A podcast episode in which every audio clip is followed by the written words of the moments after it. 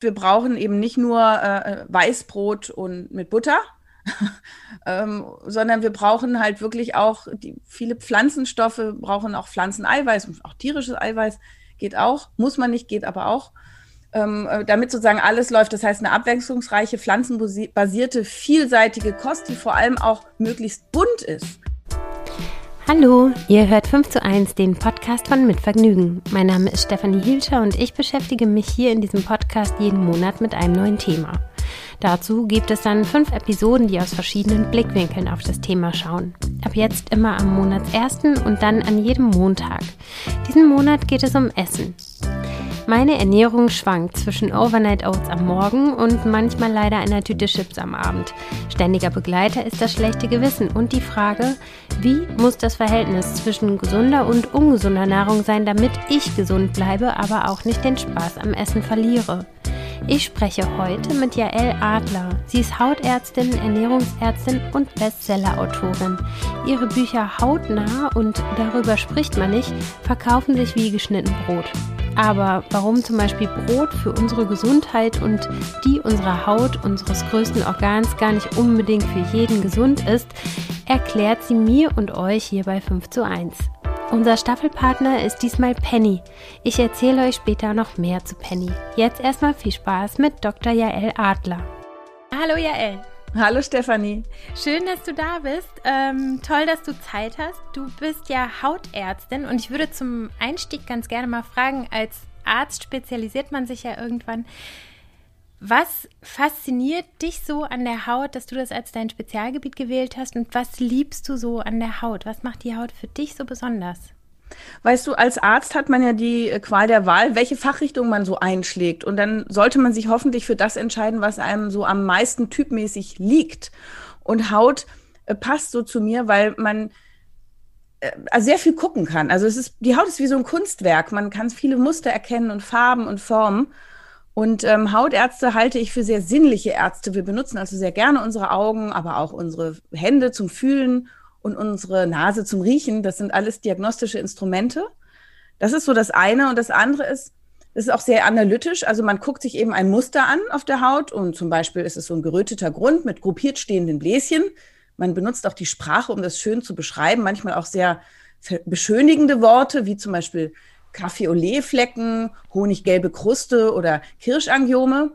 Und ähm, anhand dieser ganz charakteristischen Symptome, die wir da beschreiben, kommen wir dann hoffentlich auf die Diagnose oder auf die Ursachenmöglichkeiten im Inneren des Körpers oder im Äußeren in der Umwelt. Das heißt, die Haut ist so eine Art Netzwerkorgan, die ist mit allem in und um uns verbunden, ist ja auch das größte Organ, also mit der Umwelt, äh, mit den Menschen um uns herum, mit dem Klima, äh, wie wir uns pflegen, äh, aber auch mit den Hormonen, mit der Darmflora, mit den Mikronährstoffen im Blut, mit dem Nervensystem, mit der Psyche, mit der Sexualität, der Organgesundheit. Es gibt also viel nachzudenken und das ist das, was mich an der Haut besonders fasziniert. Du als Hautprofi, ähm, der wirklich weiß, wie man sich pflegt und was man tun muss, damit die Haut gesund ist, äh, gesund ist, hast du auch manchmal so Bad Haut Days oder kommst du total gut durch? Also es ist ja so, dass ich ja viele Tricks äh, weiß, wie ich die Haut gesund halte. Das ist so. Aber die Haut ist ja nicht dazu da, wie eine Puppe immer perfekt zu sein, sondern die muss ja reagieren. Und das tut sie natürlich. Also wenn es kalt ist, dann wird sie vielleicht trockener. Oder wenn ich auch zu viel äh, Pflegeprodukte verwendet habe, das ist ein, ein, häufiges Problem meiner Patienten, die Seifen zu viel oder Creme zu viel. 20 Prozent haben selbstgemachte Hauterkrankungen. Und ähm, natürlich merke ich das auch mal, wenn ich im Urlaub war und irgendwie eine schlechte Handseife dort äh, rumstand. Oder die Hormone schwanken, auch dann verändert sich die Haut. Aber ich versuche das dann immer wieder in die Balance zu äh, bringen und es gelingt mir ja auch in aller Regel. Das ist nicht so mein Schwachpunkt. Aber zum Beispiel neulich habe ich an meinem Fußnagel eine Stelle entdeckt und da dachte ich, oh Backe, jetzt hast du zum ersten Mal in deinem Leben einen Nagelpilz mhm. und habe das sofort untersuchen lassen, weil ich natürlich super vernetzt bin. Es war gar keiner. Gott sei Dank, dachte ich mir, weil man ja als, also ich bin auch Hypochonder, ich denke mir, oh Gott, jetzt kriegst du das auch alles äh, denke ich mein Leben lang, denken wir alle Hypochonder. Und es war aber wahrscheinlich einfach, vielleicht habe ich einen Nagellack nicht vertragen oder ich habe eine kleine Verletzung gehabt und der Nagel reagiert sehr sensibel. Das heißt, auch bei mir natürlich reagiert mein Körper und äh, Tatsache, auch ich werde erkranken irgendwann und auch sterben. Also auch wir Ärzte sind davor nicht gefeit und wir versuchen einfach so gut wie es geht, gesund durchs Leben zu kommen und mit Tricks zu unterstützen, dass es möglichst lange und gesund so geht. Aber pff, eine Garantie gibt es natürlich nicht. Mhm. Ich finde es interessant, dass du als Ärztin, die mit Patienten und so mit auch mit Krankheiten in Berührung ist, Hypochonder ist. Hast du denn nicht ständig Angst, dich täglich anzustecken irgendwo? Hypochonder äh, ist ja jemand, der Angst vor Krankheiten und vom Tod hat. Und das ist der Grund, warum ich auch unter anderem Medizin studiert habe, weil ich dachte, wer weiß, was man da so alles herausfindet, äh, womit man dann das Schicksal sozusagen austricksen kann in der Tat. Und dann merkt man im Studium, nö, das geht gar nicht. Da äh, entdeckst du so viele Erkrankungen, von denen ahntest du noch gar nicht, dass es die gibt. Und äh, das ist also nicht die Lösung für Hypochondrie. Da muss man anders rangehen. Und ähm, es gibt manchmal Tage oder Phasen, da ist das stärker und manchmal ist das schwächer ich habe nicht so eine Angst vor Ansteckung. Ich glaube, jeder Hypochonder hat so eigene Feindbilder oder Angstbilder. So ähm, denke ich einfach, ja, dass irgendwann mal man zu früh stirbt an einer un unschönen Krankheit, Krebs oder was auch immer.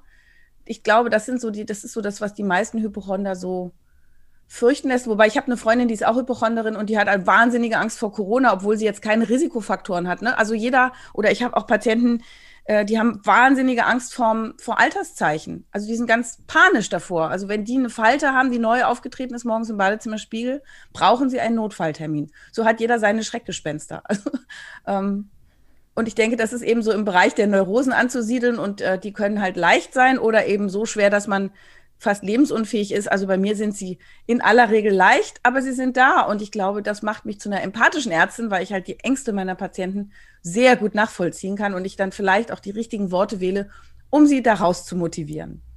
Super. Wir reden ja in diesem Monat bei 5 zu 1 über Ernährung und über Essen. Ähm, wie, gelangt, wie gelangt denn das, was ich esse, in meine Haut? Kannst du das vielleicht mal erklären?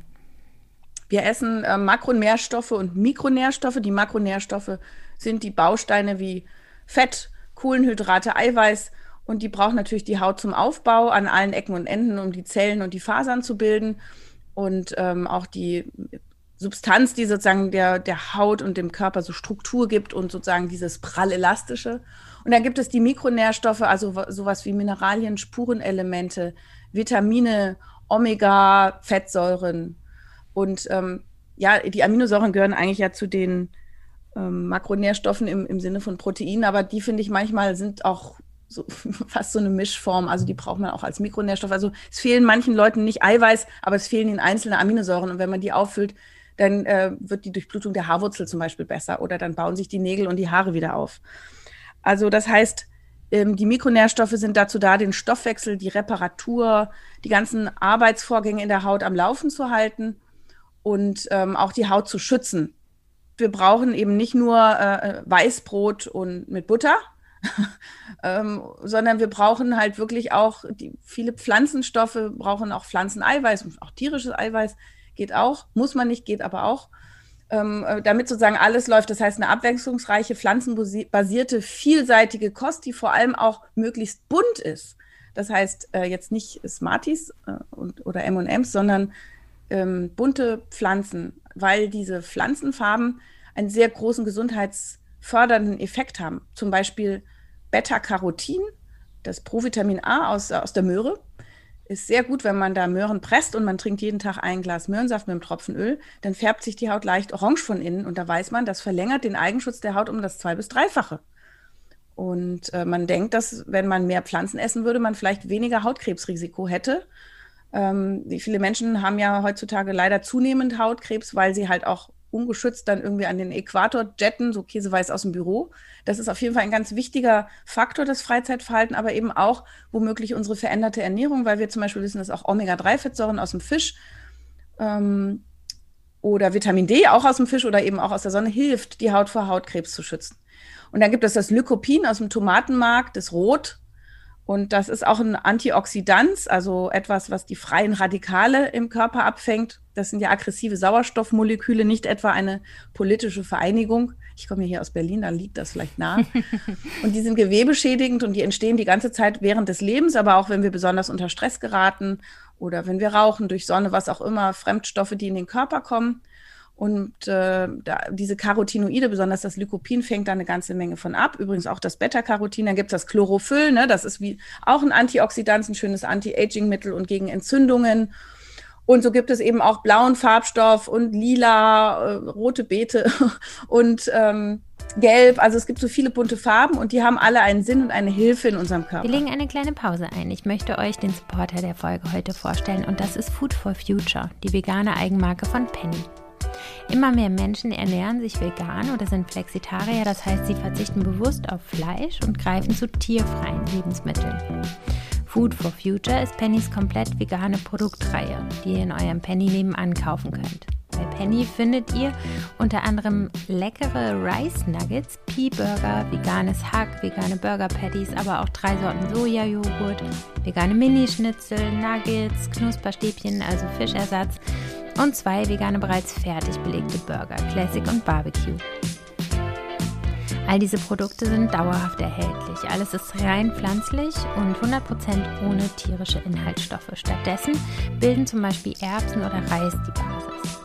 Wenn ich euch jetzt neugierig machen konnte auf Food for Future, dann schaut doch mal in eurem Penny nebenan vorbei oder auf der Webseite penny.de slash Food for Future. Den Link findet ihr natürlich auch in den Show Notes. Vielen Dank an Penny für den Support. Und nun zurück zur Folge. Das ähm, ist ja eigentlich was, was wir wissen. Ne? Dass wir uns möglichst bunt ernähren, möglichst natürlich, möglichst mhm. wenig unverarbeitete Lebensmittel. Was sind denn deine Gedanken dazu, dass es den meisten Leuten, mir eingeschlossen, total schwer fällt, trotz des Wissens danach zu handeln? Also ich glaube, dass ähm, uns natürlich die Industrie ähm, ja, verändertes Essen serviert, das dann auch sehr gefällig ist, ne, schnell an den Geschmacksrezeptoren andockt, sehr gesalzen ist, sehr süß ist, mit Aromastoffen gearbeitet wird, dass äh, unsere Biologie vielleicht so ein bisschen ausgetrickst wird. Ich beobachte aber, das mag in meiner Praxis vielleicht so sein, vielleicht habe ich besonders viele gesundheitsbewusste Patienten. Jeder Arzt zieht ja auch die Klientel, die zu ihm passt. Aber ich habe das Gefühl, dass sogar Jugendliche heute schon ganz schön gesundheitsbewusst sind und viele trinken zum Beispiel keine Kuhmilch mehr, sondern Pflanzenmilch als Alternative oder gar keine Milch mehr. Viele sind vegetarisch oder Veganer sogar, wobei das ist natürlich dann auch nicht immer nur gesund, wobei Veganer durchschnittlich sehr auf ihre Gesundheit achten und auch oft länger leben und nicht Zivilisationskrankheiten kriegen, aber die müssen wahnsinnig auf ihre Mikronährstoffe achten, weil die fehlen natürlich. Wenn man jetzt so gar keine tierischen Produkte isst, dann fehlt mal Vitamin B12 oder Zink oder Selen oder eben besondere Aminosäuren und da muss man dann einfach auch mal nachhelfen. Also ich habe das Gefühl, äh, der Trend geht so ein bisschen wieder zum bewussten Ernähren und auch regionale Küche ist äh, wieder ganz trendy und das Superfood von vor Ort und nicht mehr über den ganzen Globus geflogen. Ne? So im Rahmen der Klima, sagen wir, Sensibilität sind die Leute auch wieder dabei, aufs Essen zu achten. Das geht natürlich immer noch besser. Äh, ja, und vielleicht bist du einfach zu jung und zu gesund und hast eben keine Ängste und hast eben noch nicht die Notwendigkeit erkannt, für dich da besonders nochmal hinzuschauen. Vielleicht kommt das noch im Laufe des Lebens. Ich glaube, jeder, der mal so ein, vielleicht auch einen Schlag von Bug bekommen hat, ne, also irgendeine Krankheit hatte oder in der Familie ist jemand erkrankt, na klar ist das menschlich, dass man dann auch guckt, naja, was kann ich vielleicht doch für mich tun, um die, ja, um vielleicht auch einer Zivilisationskrankheit, hohen Blutdruck, äh, Diabetes, vielleicht einer Krebserkrankung ein bisschen vorzubeugen. Wie gesagt, mhm. es ist mir ganz wichtig, also vieles ist einfach auch Schicksal. Also man sagt ja, die Genetik macht ein Drittel aus. Aber die anderen zwei Drittel, die kann man versuchen, so ein bisschen zu manipulieren, zu beeinflussen. Und dafür ist, lohnt es sich. Und du kannst ja, du musst ja nicht radikal oder fanatisch oder dogmatisch sein. Das widerspricht mir auch. Natürlich darf man auch mal Glas Rotwein oder auch mal eine Schokolade oder so. Es geht ja immer, die Dosis macht das Gift und du sollst das Leben genießen. Auch das ist relevant. Mhm, genau, also ich glaube, um mir selbst kurz auf die Schulter zu klopfen, ich bin auf jeden Fall schon an so einem Punkt und ich setze ganz viel um. Aber ich hatte zum Beispiel gerade gestern wieder einen Tag, der war ein einziger Ausrutscher. Erzähl mal, was hast was, wie bist du ausgerutscht? Ich bin erst auf Flips ausgerutscht, dann bin ich auf Knickknacks ausgerutscht, dann bin ich auf verschiedenen Schokoladensorten ausgerutscht und auf Super Dickmanns. Und das, das ist, ist so, naja, also es war irgendwie schön und schlimm zugleich. Und ich weiß, es ist bald mal wieder Zeit für so eine ähm, Saftkur zum Beispiel, um mich mal wieder runterzubringen auf das, was eigentlich gut ist und dann wieder so einen Fresh Start zu haben, weil ich bin gerade in so einer Süßigkeitenfalle. Irgendwie. Ja. Aber also vielleicht bist du auch schlank, ich kann jetzt nur deinen Kopf sehen und dann hast du auch diese Nöte nicht. Ich bin auch immer wahnsinnig neidisch auf die Leute, die alles essen können, in großen Mengen und trotzdem so dünn sind. Das mhm. ist natürlich auch ein bisschen Genetik und Glück und ähm, vielleicht ein toller Stoffwechsel, vielleicht eine super Darmflora, die du angeboren bekommen hast. Würde ich so viel Süßigkeiten auf einen Schlag essen, jetzt bin ich auch schon äh, ja so in dem kritischen Alter, wo man dann also eher abbaut als also Muskeln abbaut und Fett aufbaut. Da muss man natürlich noch mal erst recht gegensteuern. Ne? Die jungen Leute, die können ganz, ganz viel noch verkraften. Und wir sehen es ja auch an den Jugendlichen, ne? die, ähm, die können noch viel, viel mehr ungesunden Kram essen, ohne dass man es direkt sieht. Aber irgendwann ähm, merkt man es mhm. dann halt doch. Also man sollte irgendwann die Kurve kriegen, zumindest überwiegend, nicht immer. Ja. Ja, und was, was findest du, gibt es ja so eine Faustregel? Es gibt ja zum Beispiel diese 80-20-Regel, dass wenn man 80 Prozent gesund ist, sind 20 Prozent ungesund auch irgendwie okay und werden vom Körper weggesteckt. Stehst du hinter solchen Aussagen oder bist du da noch Also ich bin strenger? ja als hysterischer Mensch, also hysterisch äh, im Sinne der Psychoanalyse, also Leute, die gerne lustig sind und laut sind und vielleicht auch ein bisschen chaotisch sind und alles andere als zwanghaft sind. Äh, also mhm. ne, im psychoanalytischen gesprochen nicht hysterisch, dass ich die ganze Zeit rumschreie, so ist jetzt nicht. Aber so ein, mm, ja, ein, ein sagen wir mal, spontan im, improvisierender Typ auch und das Zwanghafte ist das Gegenteil. Und das Zwanghafte würde bedeuten, Kalorien zählen, prozentuale Verhältnisse in meiner Ernährung ausdenken, äh, strenge Regeln einhalten. Also mir persönlich ist das zuwider. Ich finde ähm, lieber, äh, man, man findet so einen Grundflow, dass man sich eben tatsächlich gesund ernährt, dass man seine Geschmacksknospen wieder für echte Aromen des Gemüses beispielsweise äh, sensibilisiert und es wäre mir jetzt nie recht, also es würde mich total einschränken in meiner Spontanität, wenn ich jetzt überlegen müsste, hm, wie viel Prozent gesundes Essen hatte ich heute schon? Na, ist mhm. da noch eine Cola drin? Also weißt du so. Aber das muss jeder für sich selber finden. Es gibt halt Menschen, die brauchen ganz starres Korsett und die lieben das, wenn sie dann ähm, also so Ernährungstagebücher führen können und dann sehen, oh, also jetzt nur noch eine Scheibe und nicht mehr zwei Scheiben Käse. Ist oh halt manchmal nötig vielleicht, wenn man abnehmen will oder so. Mhm. Aber das ist, das kann ich, also weil ich selber nicht mag, niemanden äh, an die Hand geben. Ich denke, es ist immer eine gesunde Mischung, eben aber mhm. vor allem auch ja Bewegung, ist ja auch ganz relevant. Ein bisschen Alkoholverzicht. Und statt Süßes kann man ja auch mal, wenn man so einen Süßhunger hat, ja mal Datteln mit Nuss essen. Finde ich, kann man auch echt und man kann sich Dinge auch umgewöhnen gerade wenn man weiß, dass die Milch ja Pickel macht, macht Akne und aber auch Zivilisationskrankheiten wie Diabetes, Übergewicht, Demenz womöglich, ähm, Herz-Kreislauf-Schlaganfall-Probleme, womöglich Krebserkrankungen, einige. Äh, dann, dann sieht man, okay, die Milch ist doch ein Produkt, ein Nahrungsmittel, was von der Rindermama fürs Rinderbaby gedacht ist und nicht so sehr für den Menschen. Es lässt also das Rinderbaby wachsen und bitte nicht mein Gewebe als, als Mensch. Das heißt, wenn man dann von der Milch weggeht, sieht man sofort an der Haut als Hautärztin, oh krass, die Akne heilt ab und zwar innerhalb von ein bis vier Wochen oder wird massiv besser. Also diesen Einfluss der Ernährung auf ein Symptom ist oft sehr groß und dann ist es motivierend, das dann auch wegzulassen. Mhm, absolut. Jetzt äh, gibt es ja viele Ersatzmilche, pflanzliche Milche. Ist Milche die Mehrzahl von Milch? Ich weiß es gar nicht. Aber ähm, gibt es da irgendwas, was du anrätst, was besonders gut ähm, für die Haut ist? Ich habe mal gehört, dass zum Beispiel Reismilch ein bisschen viel Arsen oder sowas enthält. Kann das sein?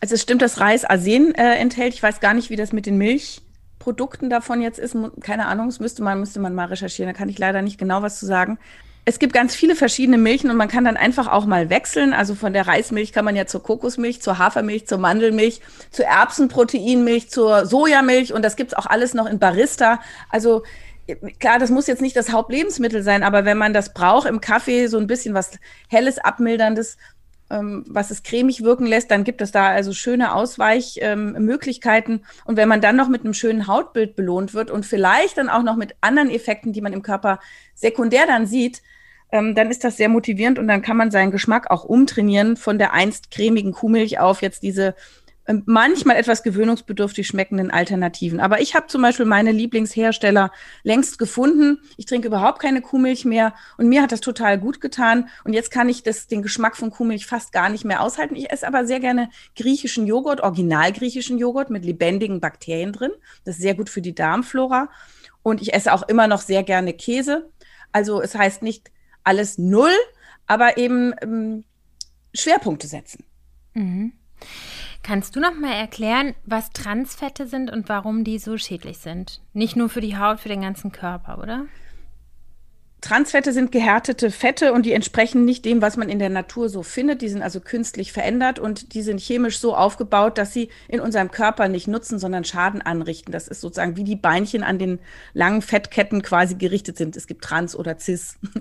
ähm, Tatsache ist, Transfette im Fastfood, ne, ganz klassisch, ähm, können zu Hautentzündungen führen, aber eben wiederum alle Zivilisationskrankheiten, die wir vorhin schon mal erwähnten, auch im Körper fördern.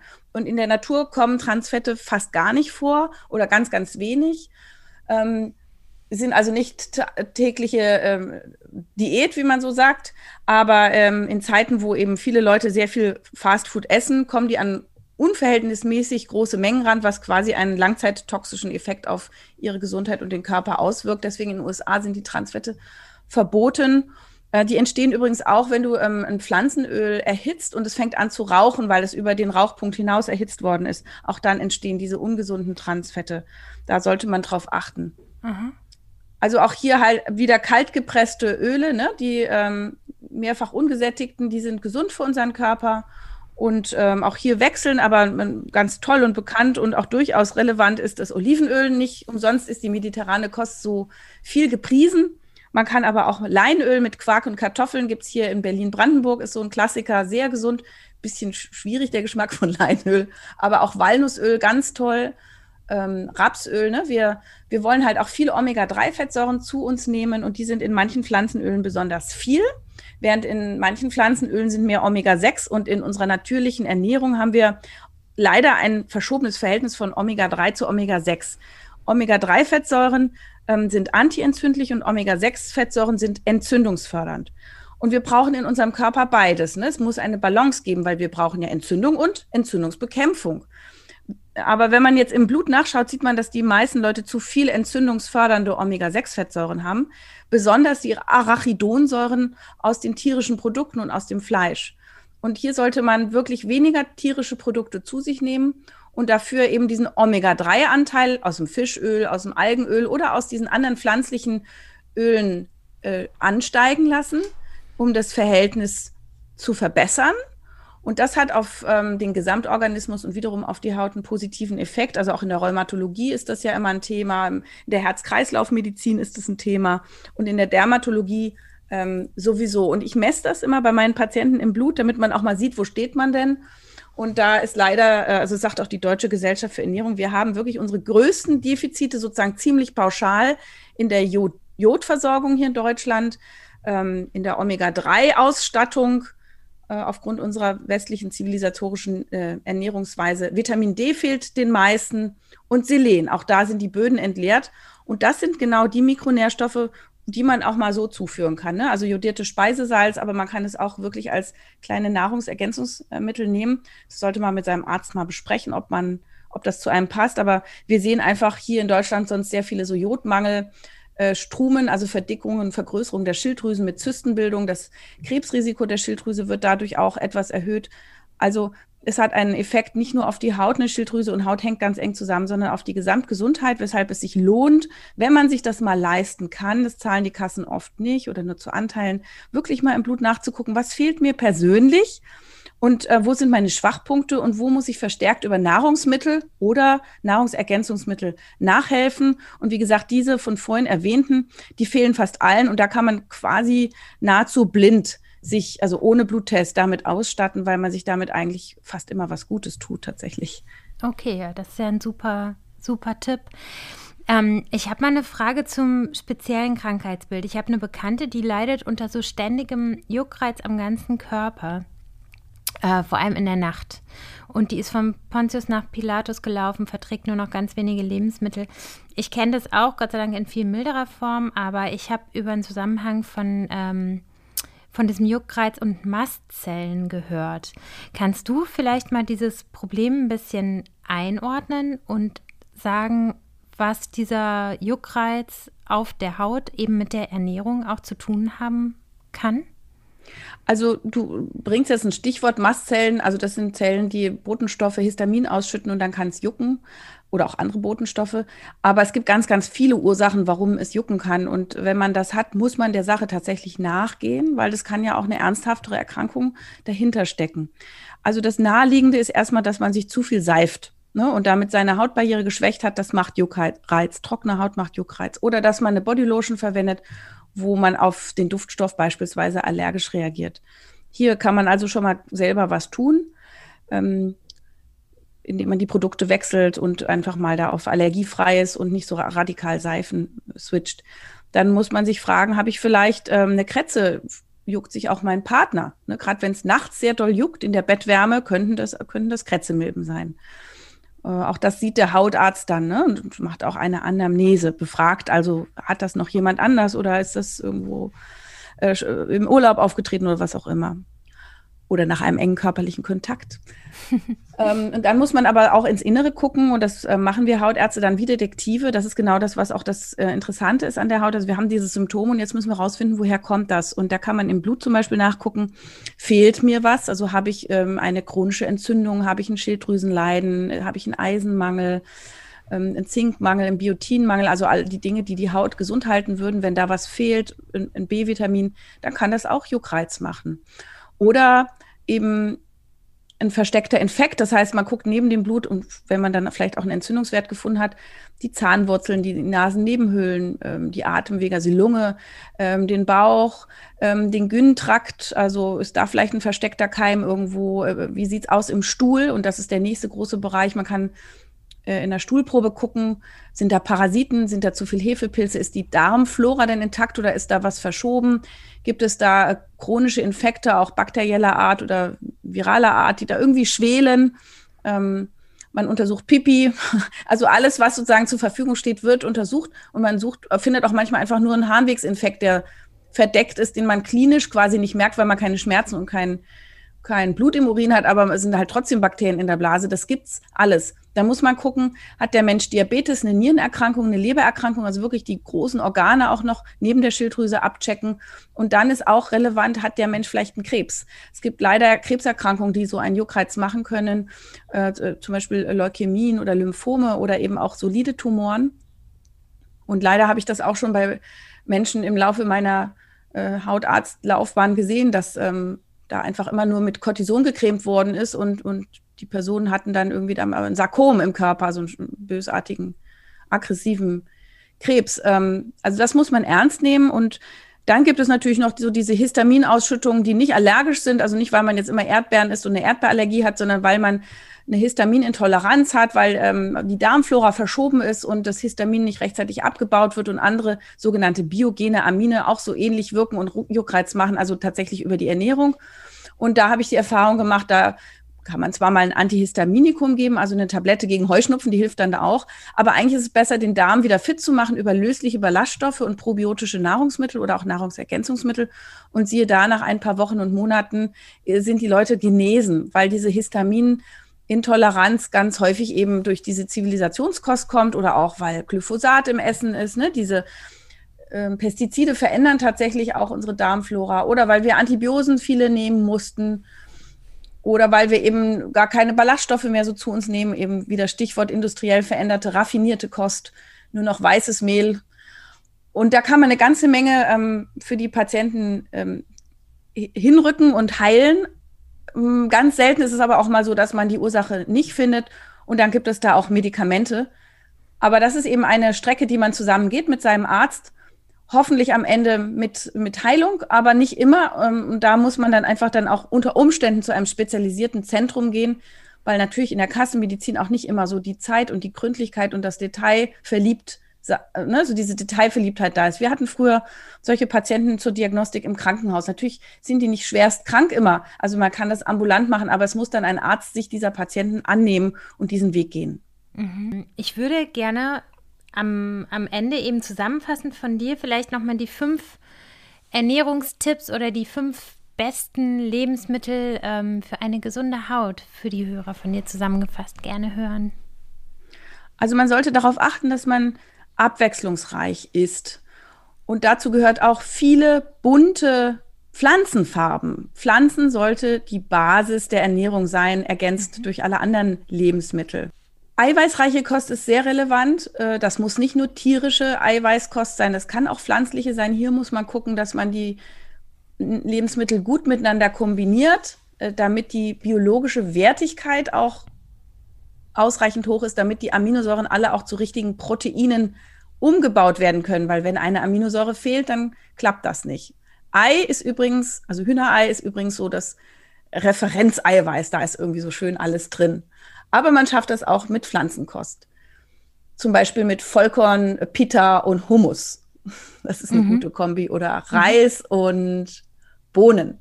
Mhm. Also da gilt es, sich, sich einzuarbeiten.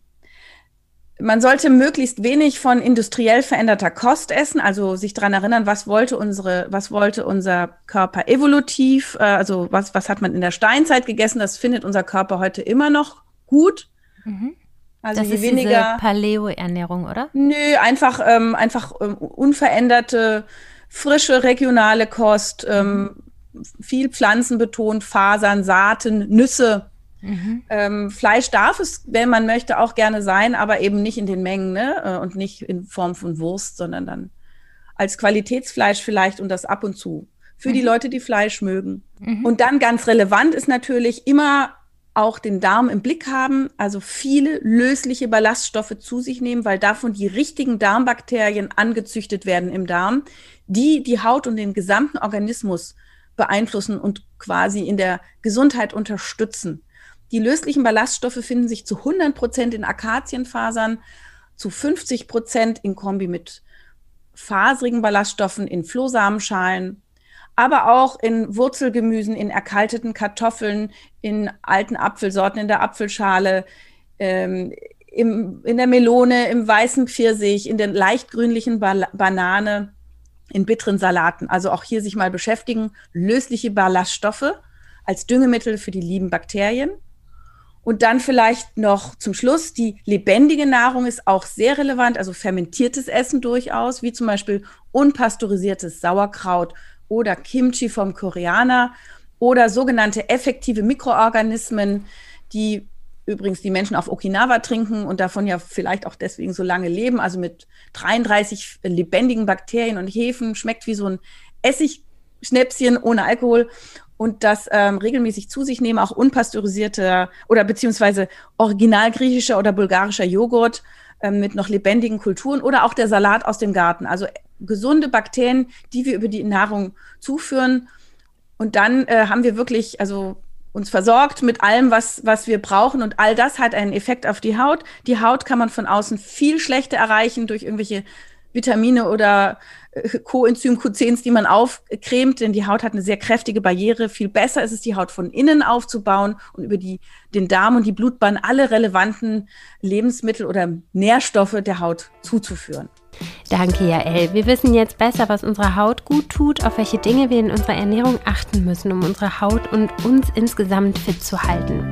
Darüber könnt ihr aber noch viel mehr lesen in ihren spannenden Büchern. Ich verlinke sie in den Show Notes und wir hören uns nächste Woche wieder bei 5 zu 1.